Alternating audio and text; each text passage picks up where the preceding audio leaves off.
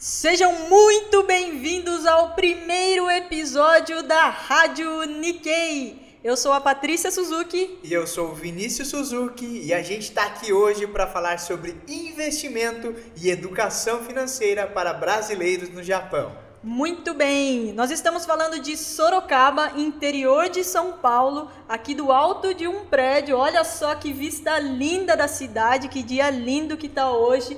E a gente está aqui especificamente falando desse lugar por um motivo muito especial e a gente vai contar isso para vocês no final. Fica com a gente para você conferir. Fica com a gente que você vai, vai fazer todo o sentido para vocês porque que a gente está gravando esse primeiro podcast aqui diretamente desse local. Legal. Antes, Vinícius, acho que é legal a gente contar um pouquinho para o pessoal por que, que a gente está falando hoje sobre investimento e educação financeira para brasileiros no Japão? Por de onde veio essa ideia? Tá, antes da gente falar da onde veio a ideia, eu acho que para fazer sentido a gente precisa voltar 30 anos atrás e contar um pouco da nossa história, da nossa experiência de vida aí com o Japão. Então começou há 30 anos atrás, lá em 1989 aproximadamente, quando surgiu aquela febre das pessoas quererem buscar algo melhor em outro país, especificamente o Japão. Sim. Meu pai era uma dessas pessoas, depois de, de tentar empreender aqui no, no Brasil, ele via no, no Japão uma oportunidade de conseguir juntar uma quantia de dinheiro e voltar para cá para dar continuidade aos seus negócios ou investir. Então, meu pai estava nessa leva de, de brasileiros que foram os pioneiros, né, Sim. que foram para o Japão em 1989, e a gente começou a, a nossa família começou com essa ideia de irmos todos para o Japão. Então foi aquele processo que todo mundo conhece, de tirar o visto, toda a documentação, foi contratada uma pessoa né, para cuidar dessa documentação para a gente e a gente começou ali a, a juntar toda essa documentação, tiramos o passaporte. Sim, a gente né? era bem criancinha, eu tinha dois anos. Você, tinha dois, eu tinha cinco anos e a nossa irmã Priscila tinha seis anos de idade. Nós somos em três irmãos, né? A Patrícia, a Priscila e eu, Vinícius. Meu pai e minha mãe. Então a gente tomou essa. Eu falo a gente por uma questão por nossos eles, né? pais, né? né? nossos pais decidiram então morar no Japão juntar essa, esse dinheiro, tentar fazer a vida lá para depois retornar ao Brasil. Só que teve um porém, né? Na verdade, lá em, em 89, quando eles decidiram ir para o Japão, que eles vislumbravam né, essa oportunidade de ir lá, todo mundo falava que podia ir para o Japão, trabalhar um tempo, guardar um dinheiro, guardar um bom dinheiro e voltar aqui para o Brasil. É, eles decidiram, tomaram essa decisão, fizeram a documentação, só que chegou ali próximo da data deles irem para o Japão, aconteceu uma coisa, né? É, tiveram tivemos algumas barreiras que até mudou totalmente o rumo da, da nossa história de vida. Sim. Então a gente estava ali, todos estavam assim ansiosos, né, pra, por essa viagem, para morar fora do Brasil. Por todas essas promessas que tinham feito, talvez para eles, né, Sim. de uma oportunidade melhor. As vésperas da, da viagem, tivemos aquela é, nossos pais tiveram uma reunião com aquele agente que era responsável por levar pra, que seria responsável para levá-los, levar a gente né, para o Japão, esse agente chegou com uma notícia dizendo que por conta do, do alto custo no Japão, Sim, é, levar de vida e trabalho para eles, né? A dificuldade, né? Levar três crianças pequenas, pro, né? Pequenas, né, para o Japão é, não era viável e que ele aconselhava levar apenas uma criança. Então Sim. seriam meu pai, minha mãe e apenas uma criança, né? Sim. E eu lembro como se assim muito claramente que a partir da dessa notícia que eles receberam, meus pais até foram visitar alguns, alguns parentes, né? tios, né? assim, irmãs da minha mãe, irmãs da, da nossa da, mãe, da, da, parte da, da nossa mãe, para ver se quem poderia ficar com a gente, né? uhum. né? Por um ano, dois anos, Sim. até que eles a, pudessem se estabelecer lá no Japão, e aí eles voltariam para levar a gente para lá. Uhum. Só que os nossos pais é, tomaram uma decisão ali que ou iríamos todos juntos ou iria só meu pai. Sim. E foi o que aconteceu, né, Paty? A, nossos pais decidiram que só meu pai iria a princípio e que depois que ele se estabilizasse, ele voltaria para o Brasil para buscar a gente. Só que a vida, ela, assim, ela não é algo que é pré-determinado, que é escrito e que a gente vai seguir. Ah, surgem várias, várias barreiras, vários acontecimentos e isso que foi acontecendo aí na, na, na, na nossa vida, vida na é. nossa vida em geral, né? Então, resumindo, a gente ficou, então nós três ficamos, nós três, nós três crianças, né? Uhum. E a nossa mãe e o nosso pai que foi para o Japão, então ficamos, minha mãe ficou aqui cuidando, nossa mãe ficou aqui cuidando da gente e nosso pai ficou lá trabalhando, mandava dinheiro, trabalhava, mandava dinheiro para sustentar a gente aqui e eles buscando uma forma de guardar esse dinheiro lá no Japão, voltar. A ideia deles era montar algum negócio, Sim. ter algum tipo de, de negócio aqui no Brasil para que todo mundo ficasse junto. Essa era a ideia, sempre foi a ideia deles, né? E foi isso que eles tentaram por diversas vezes, né? É, eu lembro que nessas primeiras vezes, até eu, eu me lembro, eu tinha 5, 6 anos, depois que meu pai voltou a primeira vez, né, é, geralmente a gente fala que meu pai voltava e trazia presentes pra gente, mas eu lembro que na primeira vez meu pai passou muita dificuldade lá no Japão, porque ele tinha uma ideia de Japão e o que ele relata para nós, o que ele, ele passa para nós é que quando ele chegou lá era totalmente diferente do que ele imaginava, porque ele teve que ficar em alojamento, é, a passagem na verdade foi financiada por essa por essa né, empreiteira, né, por essa agência aqui no Brasil. Então ele chegou lá e teve que trabalhar muito, não ganhava o que todo ele... mundo falava assim que dava para ganhar rios de dinheiro, né? Exatamente. Né? Então, quando ele ficou ali, quando ele se viu, ele estava lá já há dois anos, um ano e meio, dois anos no Japão e tinha conseguido guardar apenas uma pequena parte né, do, do que ele foi buscar, do, desse recurso que ele foi buscar para melhorar a nossa vida aqui. E eu lembro que quando ele, ele ligava constantemente para nós aqui, é, através de cartões, cartões que era no orelhão, né? Ligava no orelhão, né? né? Usava aqueles cartões que ia furando, né? Sim. Cada minuto que é falado, ia furando esses cartõezinhos. E esses cartões, eles tinham algumas imagens de alguns bichinhos, gatinhos, até temas natalinos, né? Então, ele guardava esses cartões para trazer para a gente como presente né, visto a dificuldade que era dele trazer um simples um simples presente para gente. Sim. Então ele trazia até mesmo o cartão ali como uma forma de, de agradar a gente, Sim. de trazer alguma coisa que lembrasse o Japão. Sim. Então é, foi muito difícil para o meu pai, é, não foi fácil enfrentar, eles enfrentaram muita coisa, né, Paty? Muita dificuldade. Até também... a gente já gravou, né, alguns vídeos aí mostrando, na época eles também, além do telefone, eles conversavam muito por carta Cartas. mesmo, né? Carta escrita, não e-mail, né? Exato. E então tem várias cartas, assim, deles contando, né? Um motivando o outro, falando das dificuldades, de meu pai contando das dificuldades lá no Japão, a nossa mãe aqui contando sobre como que tava, né? Aqui com a gente, também, porque também para ela não foi fácil, né? Ficar com três crianças, imagina três crianças pequenas, você cuidar de três crianças sozinhas não é uma coisa fácil, né? Não, é. E assim, você tinha dois anos de idade, eu tenho hoje o Theo, né, que Sim, tem dois anos, eu sei o que é uma criança, de cuidar de uma criança de dois anos, aí imagine três crianças, né? Sim. Três crianças pequenas.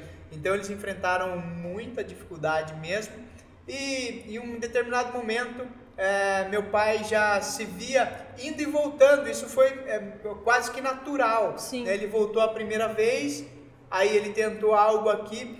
É, parece que ele tentou uma comercialização de frutas e legumes, porque a gente morava aqui em Sorocaba, muito próximo ao Ceasa, né? Sim. Então, o que, que, o que ele tinha de negócio? Qual era a visão de negócio dele? Ah, eu vou comercializar, comprar né, do produtor frutas, verduras e revender aqui no Ceasa, que era a ideia mais clara de negócio que ele tinha. Mas acabou não funcionando, né, e eu me lembro também que depois de duas, três vezes que ele retornou aqui para o Brasil, que já tinha tentado outras coisas, ele comprou inclusive um caminhão. Sim, eu e a ideia é um caminhão amarelo ainda, um uhum. Mercedes uhum. 1113, eu lembro até até a placa, eu lembro porque é, ele fazia frete, ele pegava esse, esse caminhão e ia até Cubatão, carregava de adubo e trazia para Piedade, levava para Piedade para uma loja de insumos agrícolas, onde até a parte Depois trabalhou. a gente virou até o lugar, o lugar que a gente foi nosso primeiro emprego. Foi né? nosso primeiro meu emprego. do Vinícius.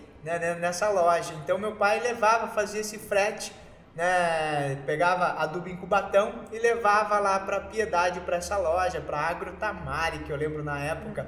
E, e, eu lembro que o caminhão também não eram aqueles esses caminhões de hoje em dia, não, tecnológicos. Era um caminhão 1113 que era a gente chamava de queixo duro. Eu lembro que não era hidráulico. Meu pai, quando saía de Piedade, a primeira curva que tinha forte ali para chegar aqui em Sorocaba, antes de pegar até mesmo a Castelo para chegar em São Paulo, depois sentido Cubatão, ele tinha muita dificuldade de poder fazer essa curva porque era pesado né, o caminhão, principalmente quando estava voltando né, com o caminhão carregado. Então isso é muito claro na minha mente, toda essa dificuldade que meu pai é, enfrentou, né, porque eu fui algumas vezes com ele né, nessas viagens e ele até a gente levava banana para comer porque não queria gastar com marmitex, que era é, algo que, muito simples, né? Hoje é que o nosso pai desde desde sempre, eu acho, eu não lembro de nenhuma vez que ele seja uma pessoa assim que esbanja as coisas, ele, é, ele é econômico. bem econômico assim com tudo, com assim, tudo. realmente assim. Então ele sempre, desde quando ele estava lá no Japão, ele economizava muito, muito para conseguir guardar o dinheiro, mandar o dinheiro pra gente e tudo mais. E, e depois aqui, né? Porque ele sabia o suor que era trabalhar lá no Japão e tudo mais. E a gente cresceu vendo isso, né? A gente cresceu vivenciando isso, né? Essa, o empenho deles, porque eles realmente se esforçavam. Tenho certeza que não foi falta de esforço, porque eles realmente se esforçavam para fazer acontecer. E, mas simplesmente, mesmo com tanto esforço, eles não conseguiam assim realmente se estabilizar aqui no Brasil. Precisava ir, voltar, ir, voltar. Não conseguia realmente criar um negócio que hum, fosse sustentável, sustentável, realmente, né? Que gerasse renda. E, e até aí, depois de várias tentativas e erros, né? É, chegou a, quando eu completei ali 17 anos, eu tinha terminado o colégio. Eu lembro bem que eu até estudei em colégio particular, né, Paty? Mas eu trabalhava de dia né? E estudava nesse colégio à noite, então eu pegava o meu salário todo assim para poder estudar o último ano. Na verdade, só estudei o, o terceiro colegial, antigamente falava assim, né? Que era o último estágio ali da, da, da escola, né? Da, da idade colegial. Então eu trabalhava de dia e estudava nesse colégio à noite, no colégio Objetivo ainda que eu lembro, lá em Piedade. E qual que era o meu objetivo? Terminar o colégio, assim que eu terminasse o colégio, eu ia seguir a mesma jornada que o meu pai. Eu ia para o Japão para tentar, de uma forma, nós dois ali juntos, guardando dinheiro, trazer uma quantia maior de dinheiro. Talvez isso fosse ah, o diferencial. Talvez duas pessoas trabalhando lá, trazendo mais dinheiro, fosse o diferencial. A gente imaginava isso. Então o que, que o meu pai fez? Meu pai ainda estava no Japão, ele voltou para cá em 2002. Eu lembro que ele chegou em fevereiro de 2002 aqui no Brasil e eu tinha terminado já o colégio, a gente fez a nossa documentação e em dia 28 de março de 2003, como eu já falei antes, eu lembro muito bem dessa data porque é aniversário de um amigo meu muito querido e foi justamente no aniversário dele que eu estava indo para o Japão. Então a gente embarcou para o Japão. É, e assim, eu tinha uma ideia de Japão já. Como que foi quando você chegou lá? Porque daí a gente come começou a ver o Japão sobre outra perspectiva, né? Porque Exato. até então a gente via o Japão, o pai indo e voltando, né? Exatamente. A gente nunca tinha ido para lá, né?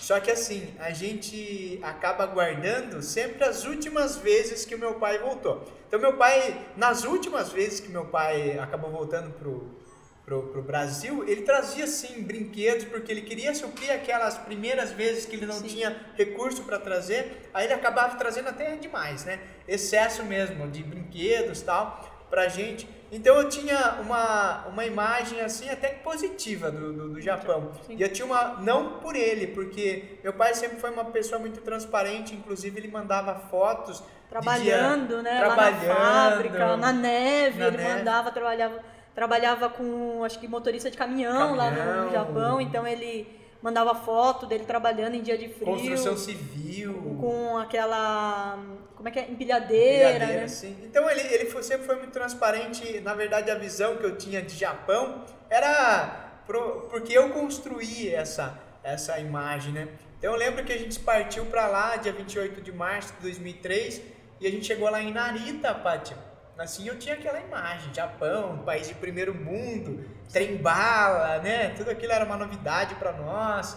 E eu cheguei lá uh, em Narita e o que aconteceu? Meu pai, para vir para cá para me pegar, ele tinha tirado uma espécie de férias lá, na, uma licença, na verdade, na empresa onde ele trabalhava, em Câmbara, que é Câmbara-Shi, né, que é Shizuoka, né, Shizuoka-ken. Então ele tinha tirado uma licença de aproximadamente 30 dias para ele resolver as coisas aqui e depois com a promessa de voltar para o mesmo cargo, para o mesmo emprego, para a mesma empresa na cidade de Câmbara.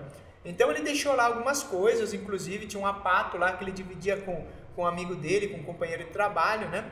Que eram os dois apenas que moravam lá. Então, na ideia do meu pai era buscava o filho aqui, o Vinícius, voltava para lá, já estava com emprego, inclusive estava vislumbrando é, que eu trabalhasse na mesma empresa. Até ele falava no avião para mim, ó, você vai trabalhar em tal setor. E eu estava ali na expectativa também. A gente chegou lá em, Can, em Narita, fomos para a Câmara de, de transporte ali, de, era uma van.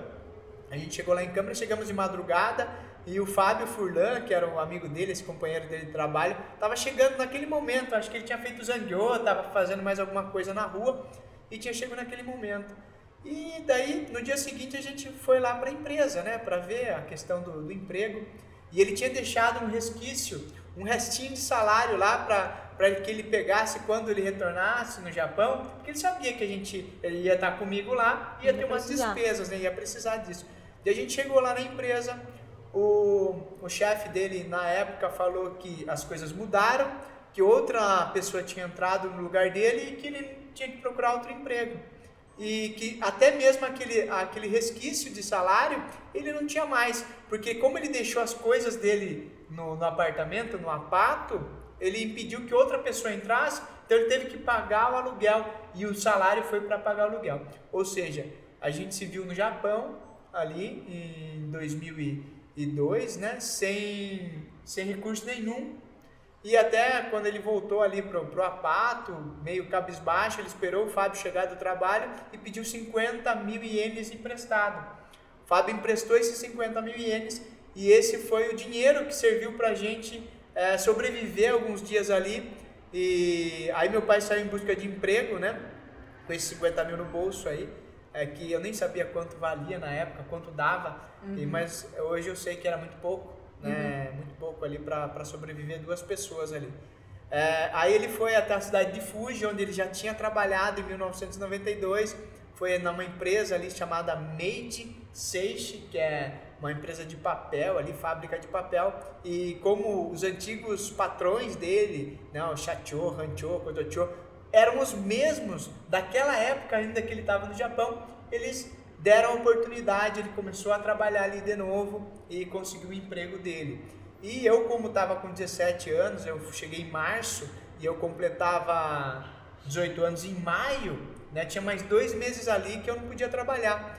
Então eu uhum. ficava ali pensando o que, que eu ia fazer, como que ia... mudaram todos os planos e tinha o, o Tsuriako ali, o, o Suzuki-san na época, que era o tradutor, que ele chegou um dia lá, me pegou no, no Tantoshi, apato, Tantoshi? o Tantoshi, é, o Tantoshi, chegou ali no apato e falou, ah, eu vou distribuir alguns olerites e o salário do pessoal, vamos comigo. Aí eu cheguei no, numa determinada fábrica lá, chamada IMS, que tinha apenas dois brasileiros trabalhando, então ele contou ali pro, pro dono da empresa, pro Chacho, que é, eu gostava de judô, fazia judô há muito tempo e ele sabia que o Chatioli também era praticante né, do judô. Então ele pediu para que eu ficasse ali o resto do dia, eu acabei ficando e ali eu fiquei empregado. Desde o dia que eu cheguei, nesse dia aí, que era apenas para entregar um olerite para duas pessoas ali para o Santos, né, e para o Kendi ali que trabalhavam ali. Então a gente chegou ali e acabei ficando ali. E mesmo ganhando 1.150 a hora, que era um salário relativamente baixo para a época, e eu acabei ficando nesse emprego, eu conseguia juntar ali no máximo, ali guardar, é, ganhava bruto 340 mil ienes quando tinha muito zangueô, e eu conseguia ali pagar, ajudar meus, meu pai na, nas despesas, nosso pai na, nas despesas, e sobrava ali uns 180 mil ali. Sim. Então eu guardei todo esse dinheiro, né, que não era muito na época, e voltei com um sonho aqui pro, pro, pro Brasil, que era de buscar estudar, fazer faculdade, tentar se estabelecer. Então eu cheguei aqui no Brasil e comecei a minha jornada aqui em 2003 aqui no Brasil. Legal. E daí em 2003 você começou a montar, eu lembro, estava aqui também, né? Uhum. É, nessa época, daí só o pai estava lá, né? No Japão. Nessa época sim. Eu não sei se a Pri já tinha ido, não lembro Não. agora. Não? É, é, não, se a Pri foi depois. Aham. E, e daí só o pai tava lá e a gente tava aqui de novo. E ele lá, ainda. Você tinha aqui 20 anos, ele tava lá trabalhando no Japão, ou seja, mais de 15 anos lá, né? Sim. Não, não que ele ficou direto, claro, né? Foi, voltou. Mas já tínhamos passado 15 anos, para você ver como o tempo passa rápido, né? E realmente. A gente lembra dessas coisas, parece que. Parece que tudo aconteceu em um ano, né? Mas na Exato. verdade foi, foi a vida inteira, né? Muito tempo.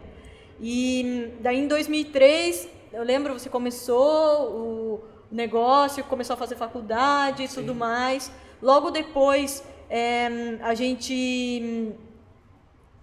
Em você- 2003, na verdade, eu comecei a fazer faculdade de finanças e pouco tempo depois, assim, eu me interessei muito pelo mercado, né, mercado de crédito, mercado financeiro, porque era aquilo que eu estudava ali na faculdade.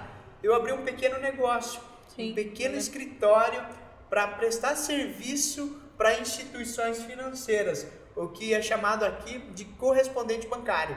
Então eu prestava, eu tinha um escritório, eh, tinha um sócio na época, né, Sim. até é, e a gente prestava serviços para instituições financeiras. Era financiamento, crédito, crédito, empréstimo, esse tipo de, de coisa, né? Exatamente, financiamento de veículos, de caminhões, empréstimo. Então nessa época a gente tinha esse pequeno escritório na, na cidade de Piedade e a gente, eu tive a oportunidade de conhecer assim internamente o banco, porque era uma extensão do banco, né? A gente prestava serviço para o banco. Então eu podia, eu tive a oportunidade, além da faculdade, de estudar isso eh, no meio acadêmico, eu tive a oportunidade de conhecer realmente como funciona um financiamento de veículo, realmente como funciona um empréstimo Quanto bancário, custa, né? quanto custa Finalmente ali para a pessoa que está tomando aquele crédito, né? Exatamente. Só que até nós vinham pessoas que estavam precisando de apenas um empréstimo de mil reais, por exemplo, com pessoas que estavam buscando comprar caminhões de 100 mil reais. né? Então a gente atendia desde o público que vinha ali buscar um pequeno crédito até um empresário que ia buscar trocar talvez um caminhão da sua frota. Então a gente foi se relacionando com muitas pessoas, né? E conhecendo a fundo assim como funcionava o sistema financeiro, o sistema bancário como um todo. E nessas, né, nesse networking aqui, nesse, é, nessas pessoas aí, nesses clientes que a gente atendia, o que, que eu fazia? Eu pegava a documentação dessas pessoas para ver se elas tinham, é, é, assim, se, ela Se elas- poderia adquirir aquele crédito, fazer aquele investimento. Então eu tinha acesso a essas informações. É o imposto de renda, a comprovação de renda da pessoa e tudo mais, né? Exato.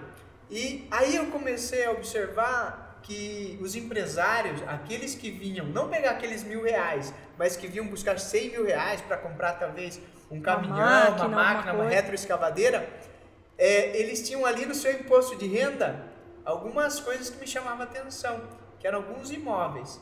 Porque para você poder adquirir um, um financiamento de uma máquina, é, você precisa primeiramente ver a renda da pessoa. E algumas dessas pessoas tinham renda de aluguel, por exemplo. Tinha alguns imóveis.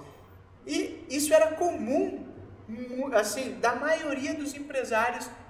Você Muitos deles analisava ali os documentos. essa documentação. Muitos deles tinham os imóveis que faziam parte da sua renda. Então, Então, isso, ele trabalhava, tinha lá o trabalho dele, a empresa dele, mas ele também tinha uma outra renda que vinha ali daqueles imóveis que eles alugavam até mesmo vendia, Vendia, e ganhava e vendia, e é. ganhava um dinheiro ali com essa compra e venda do imóvel, né? exatamente. Então, essa informação era uma certeza, era uma informação fidedigna. Então, o que, que eu, eu, eu, eu identifiquei ali?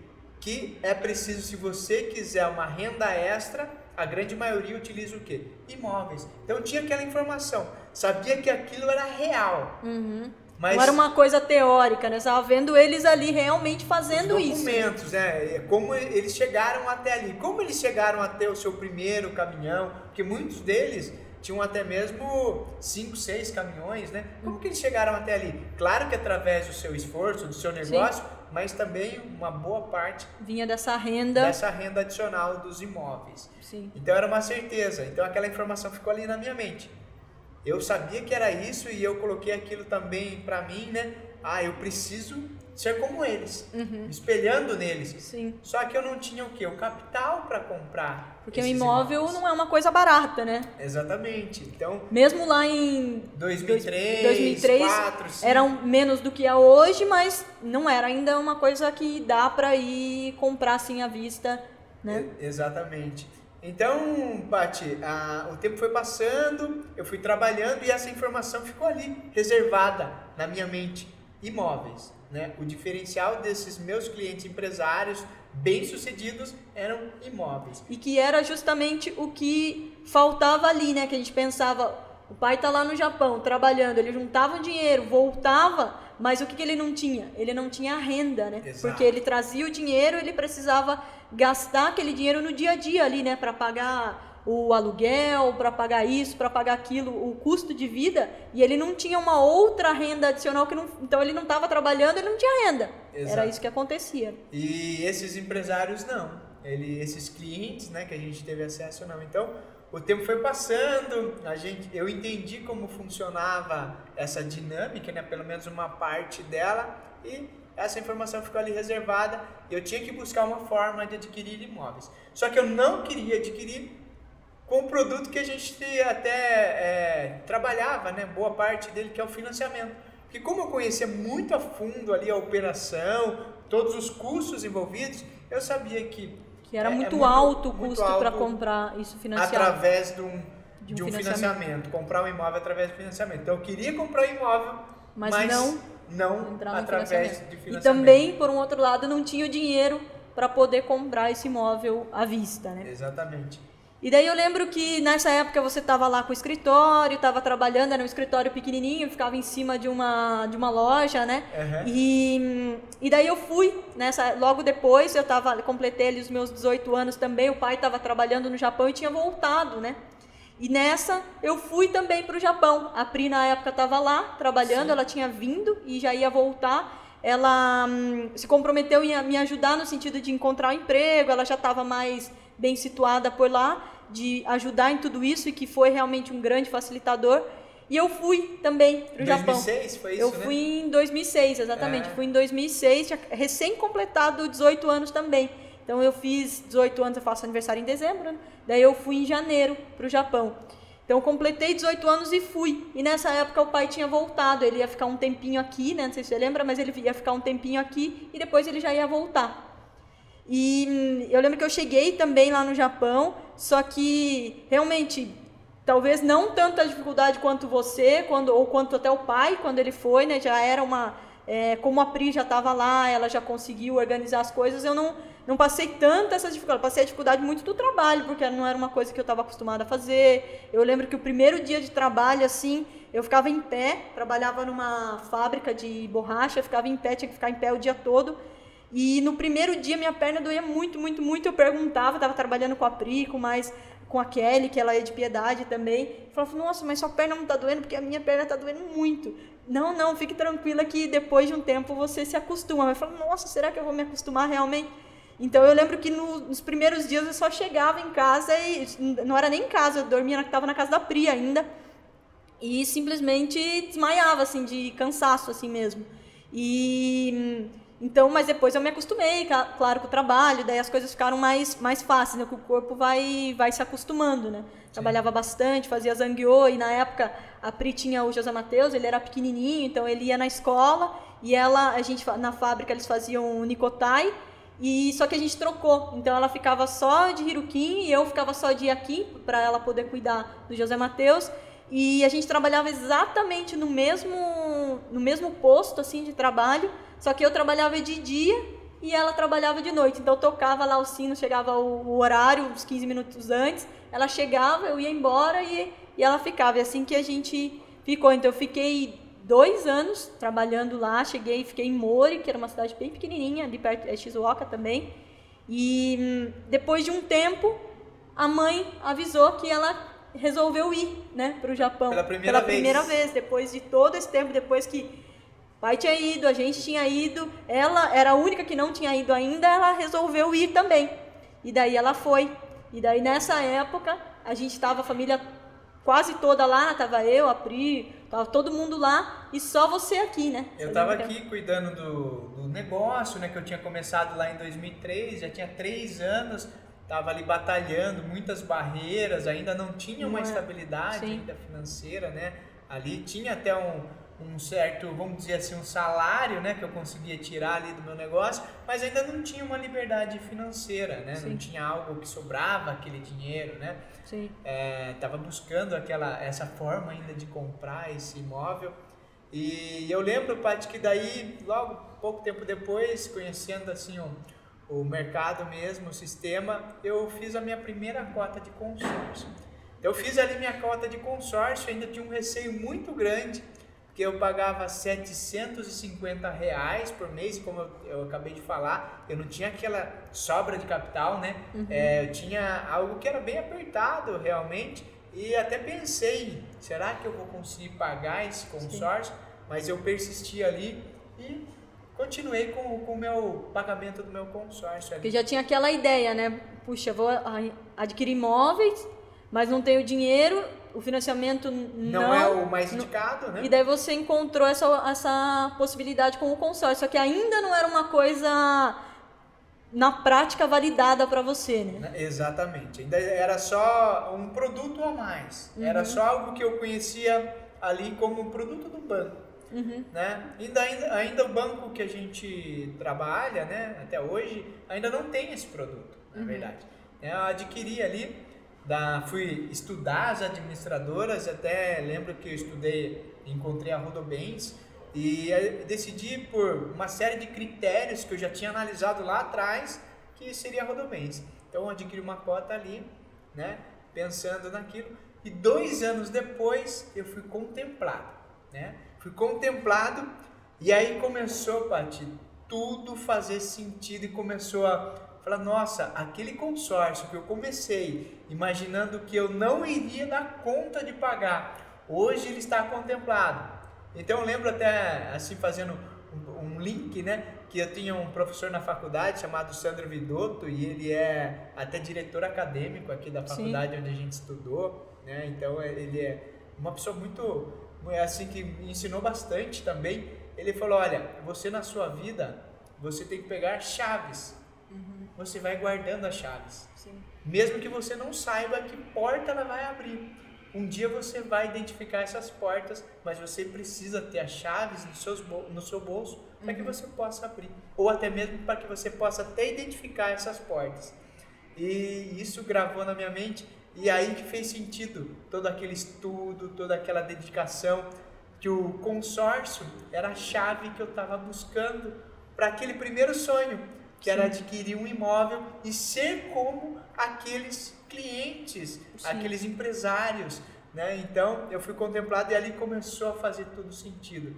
E a partir daí eu adquiri meu primeiro imóvel, foi um terreno, inclusive já fiz Sim, a vídeos, né? tem, né, gravado, É. mostrando. sobre esse terreno e Pati, vai, eu vou terminar de pagar agora esse consórcio. Então eu comecei lá atrás, né? Sim. Ele comprei esse terreno que eu já fiz até o vídeo, ao- que foi divulgado.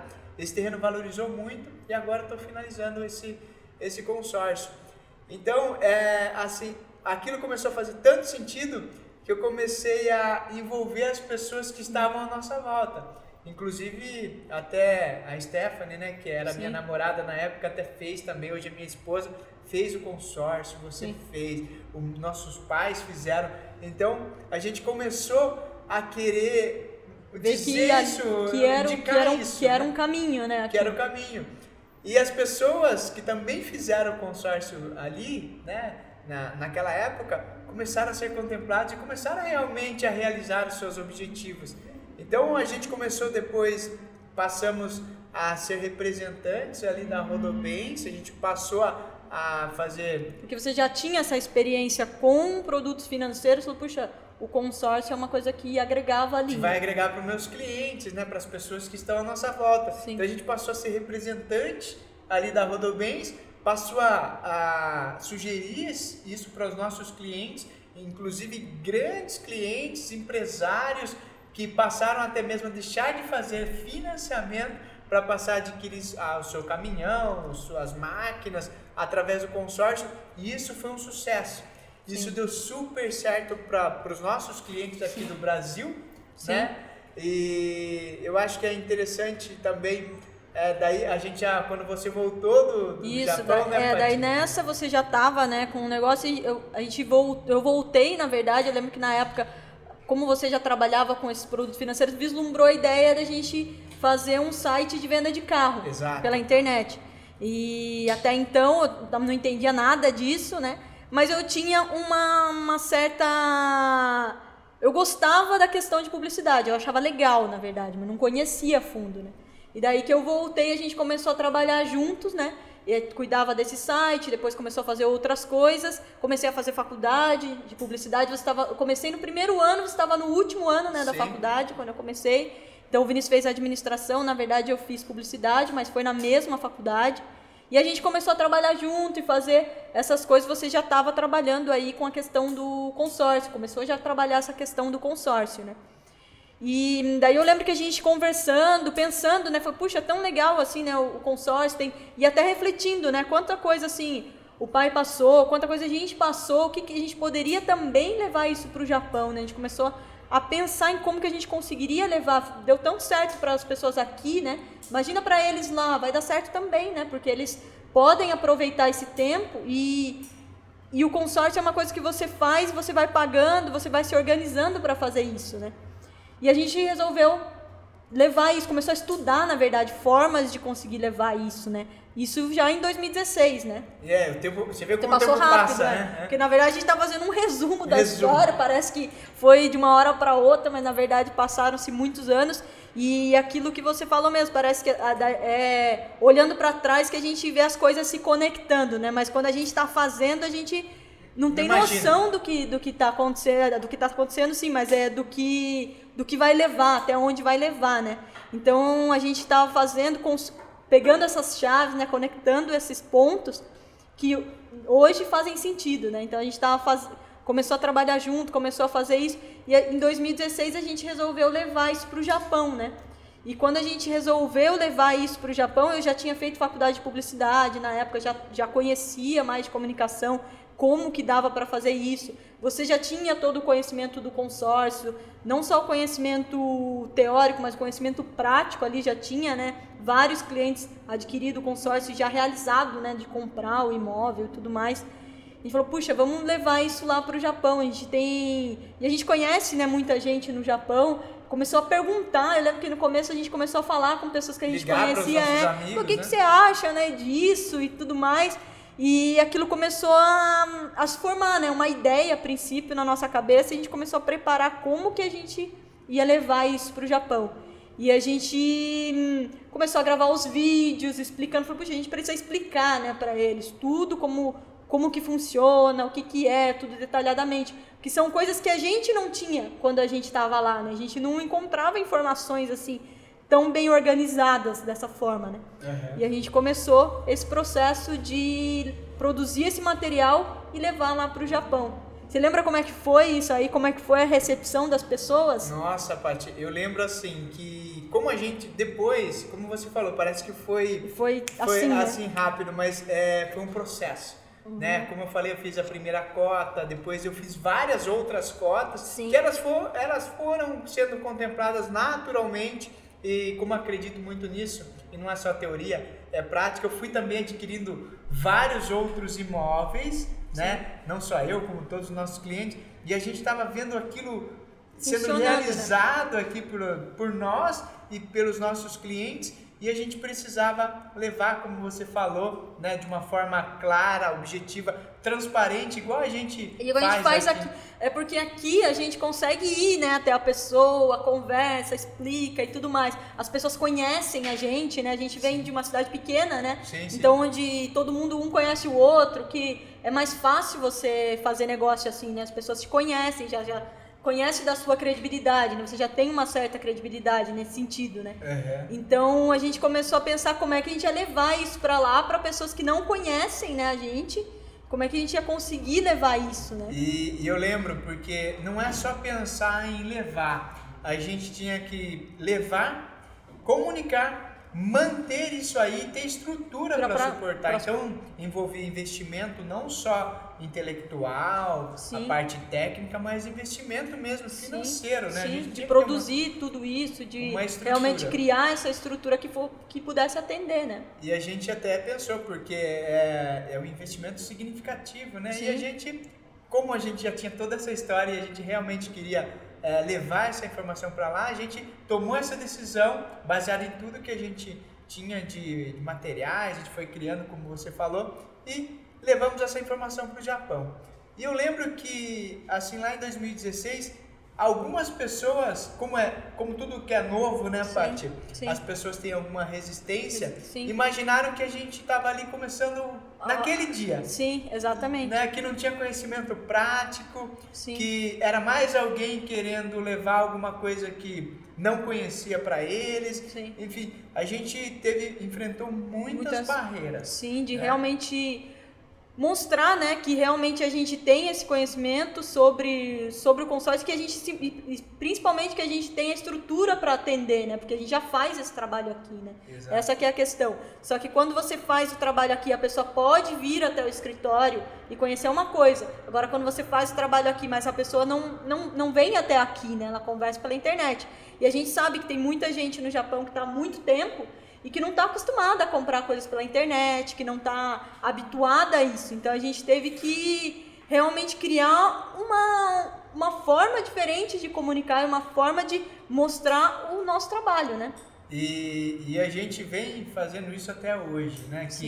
Que embora a gente tenha ainda hoje diminuiu muito. Com né? certeza. Lá no começo, muitas pessoas é, pensaram dessa forma. Ah, eles não conhecem o que eles estão fazendo. E eu acho que principalmente, além de, eu acho que até isso, mas eu acho que mais assim, experiências negativas que as pessoas tiveram com outras coisas que não tem nada a ver com isso. Exatamente. Assim, a pessoa fez algum tipo de marketing multinível, pirâmide, seja lá o que for, mas coisas que elas foram enganadas, iludidas com coisas que não são reais. Então, às vezes as pessoas, por não conhecer a gente pessoalmente e por ter já caído em, em golpes, em, em outras coisas enganosas, achavam, até falavam, ah, não, mas isso é golpe, mas isso é aquilo. E a gente ali, né, tentando, como é que a gente mostra que, que esse é um trabalho real. Porque o consórcio, na verdade, ele existe há muitos anos, ele não é uma coisa que a gente inventou, né? Exato. Ele já é uma coisa que, que já tem validação, já tem, é, muito mais do que validação, tem regras, né, já tenha muito mais claro. Mas como tem muita gente que está muito tempo no Japão, às vezes não conhece exatamente como que funciona, né?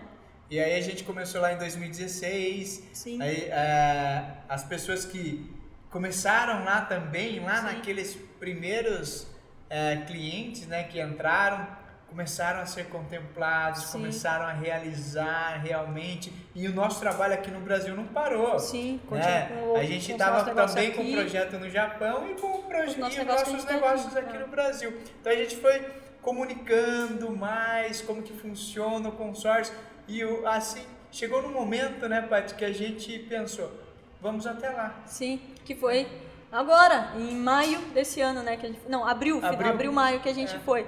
Então, hoje em dia é incontestável, né? As pessoas vêm ver os vídeos porque tem muitos depoimentos, tem muitas gente, tem muitas pessoas que já conheceram a gente pessoalmente, que a gente foi aí, né, para o Japão.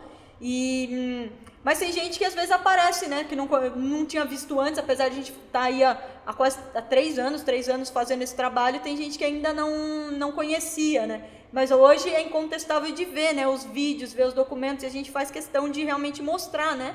Olha, isso aqui é isso, esse é o documento disso, porque a gente quer mostrar essa transparência, né, do trabalho que a gente faz. Exatamente. E eu acho que, assim, o mais importante é, é que a gente está buscando, por mais que a gente tenha poucas pessoas ali que estão ainda é, criticando, que fazem críticas, porque isso a gente vai ter sempre, né? Sim. Você pode ser o melhor em qualquer aspecto, sempre vai ter alguém ali que não, porque nem você falou, por uma experiência pessoal, vai ali criticar, mas a gente até tem assim, mas, mas, a gente tem mais pessoas que falam bem, bem muito nosso... mais, na verdade, Sim. do que pessoas que às vezes vêm criticar. Tanto que esses dias mesmo, até estava comentando com você hoje, né? Teve uma pessoa que me mandou mensagem e eu não conheço ela, eu conheço de vista, assim, me conhece pessoal, não conhece assim meio que de vista, não conheço assim a fundo, falando, falou, puxa, eu sei que vocês fazem um trabalho sério, vi esse comentário aqui das pessoas, mas não tem nada a ver, eu sei que vocês realmente são idôneos, que vocês são honestos, tudo, tudo mais, mas as pessoas defendem, né? Isso que é o legal, acho que hoje é uma coisa que já é tão claro, tão nítido que as próprias, os próprios clientes, eles mesmos também vão, vão sempre falando bem, propagando, e a gente acabou criando uma, uma comunidade assim mesmo, né? uma, uma conexão assim de pessoas que estão ali em busca de realizar os seus objetivos, que estão batalhando ali, né? Todo mundo, a gente sabe que tá todo mundo batalhando, até a gente faz às vezes as lives fechadas com, com os clientes, e eles comentam ali, né? Tá um motivando o outro, é, contando suas experiências, e é uma coisa legal, né? Uma coisa gratificante, assim, pra gente, né? E, assim, a gente só tá aqui hoje, aqui em Sorocaba, numa terça-feira, é, fazendo esse podcast, essa Rádio Nikkei, porque é, motiva muito, a gente se sente motivado, né, Pati, de acordar cada dia e saber que a gente fez diferença para as pessoas que estão no Japão. Sim. E que aquilo que a gente viveu do Japão, nossos pais, a gente, a gente pode começar a mudar. Sim, então, para nós é muito importante a gente estar aqui hoje fazendo esse bate-papo, né? É, relatando toda essa nessa, é, nessa história, na verdade, para que as pessoas conheçam um pouco mais da gente. E, e também saber... se motivem, né? Porque a gente vê, a gente recebe muita mensagem de gente falando: puxa, que legal, tô assistindo os vídeos, eu não sabia que dava para fazer isso, tô mais motivada. Tô... Às vezes eu tinha. Tem muita gente que às vezes tem um sonho que estava lá guardado há 20 anos e que não conseguia realizar aquele sonho e que agora está conseguindo, então isso isso realmente não tem preço, né? Exato. E aquilo que a gente estava conversando antes da gente começar aqui, nossa rádio, nosso podcast, é que, cara, se a gente descobriu, se a gente. que demorou, né, Paty, sim, também. Sim, exatamente. Se a gente teve aquele insight de saber, puxa vida, é preciso imóveis e eu tenho uma forma de adquirir isso, de adquirir isso com baixo custo, né? Mas que precisa mais da minha perseverança do que qualquer outra coisa. A gente precisa levar essa mensagem.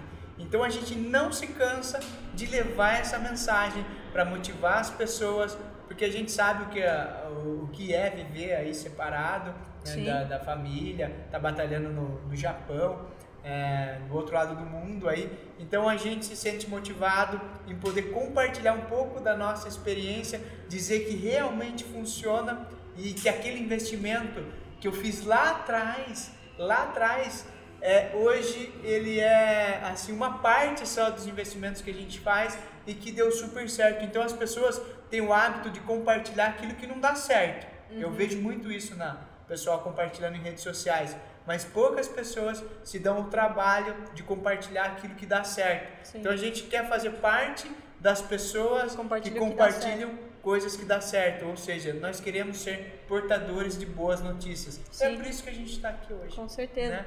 E é legal, né? A gente conversa com as pessoas. Tem muita gente que a gente não conhece pessoalmente, mas é como se conhecesse, né? Exato. Porque a gente. Primeiro porque a gente já tem naturalmente essa conexão, porque a gente também já, já morou lá, já trabalhou no Japão, então a gente viveu coisas muito parecidas, né, com, com todo mundo, assim, que está lá há muito tempo, que, é, que foi, voltou e tudo mais. Então a gente já tem essa natural é, empatia, digamos assim. E, mas principalmente porque a gente vê que eles estão conseguindo realizar aqueles objetivos que eles, que eles tinham, né?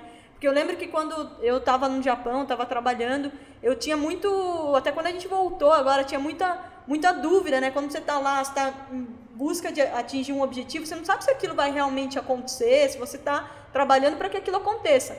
Mas você voltar e poder ver que aquilo tudo que você queria realizou, é legal você levar isso para outras pessoas, para lembrar elas que elas também podem né, realizar os objetivos dela. Então, é, é esse é o esse é o propósito, é, esse é o objetivo, né? É a mensagem a gente quer, se a gente está lá ali na, em cada pessoa que escutar essa rádio, que escutar esse podcast, poxa, eu me vi ali naquela situação, né? E, E eu e eu posso posso mudar. muda- sim, né? Porque a gente também, nós não somos diferentes de ninguém, Sim, né? Então a gente foi, aplicou, tá dando certo e a gente quer compartilhar isso com todos vocês, né? Com todas as pessoas que estão aí no Japão. E até, inclusive, a gente, como a gente falou no começo do, do, do podcast aí, que a gente ia. Que a gente resolveu, até falou, a gente tem um escritório que é pertinho aqui, né? A gente falou, puxa, vamos gravar num lugar diferente, esse primeiro que vai ser legal e tudo mais.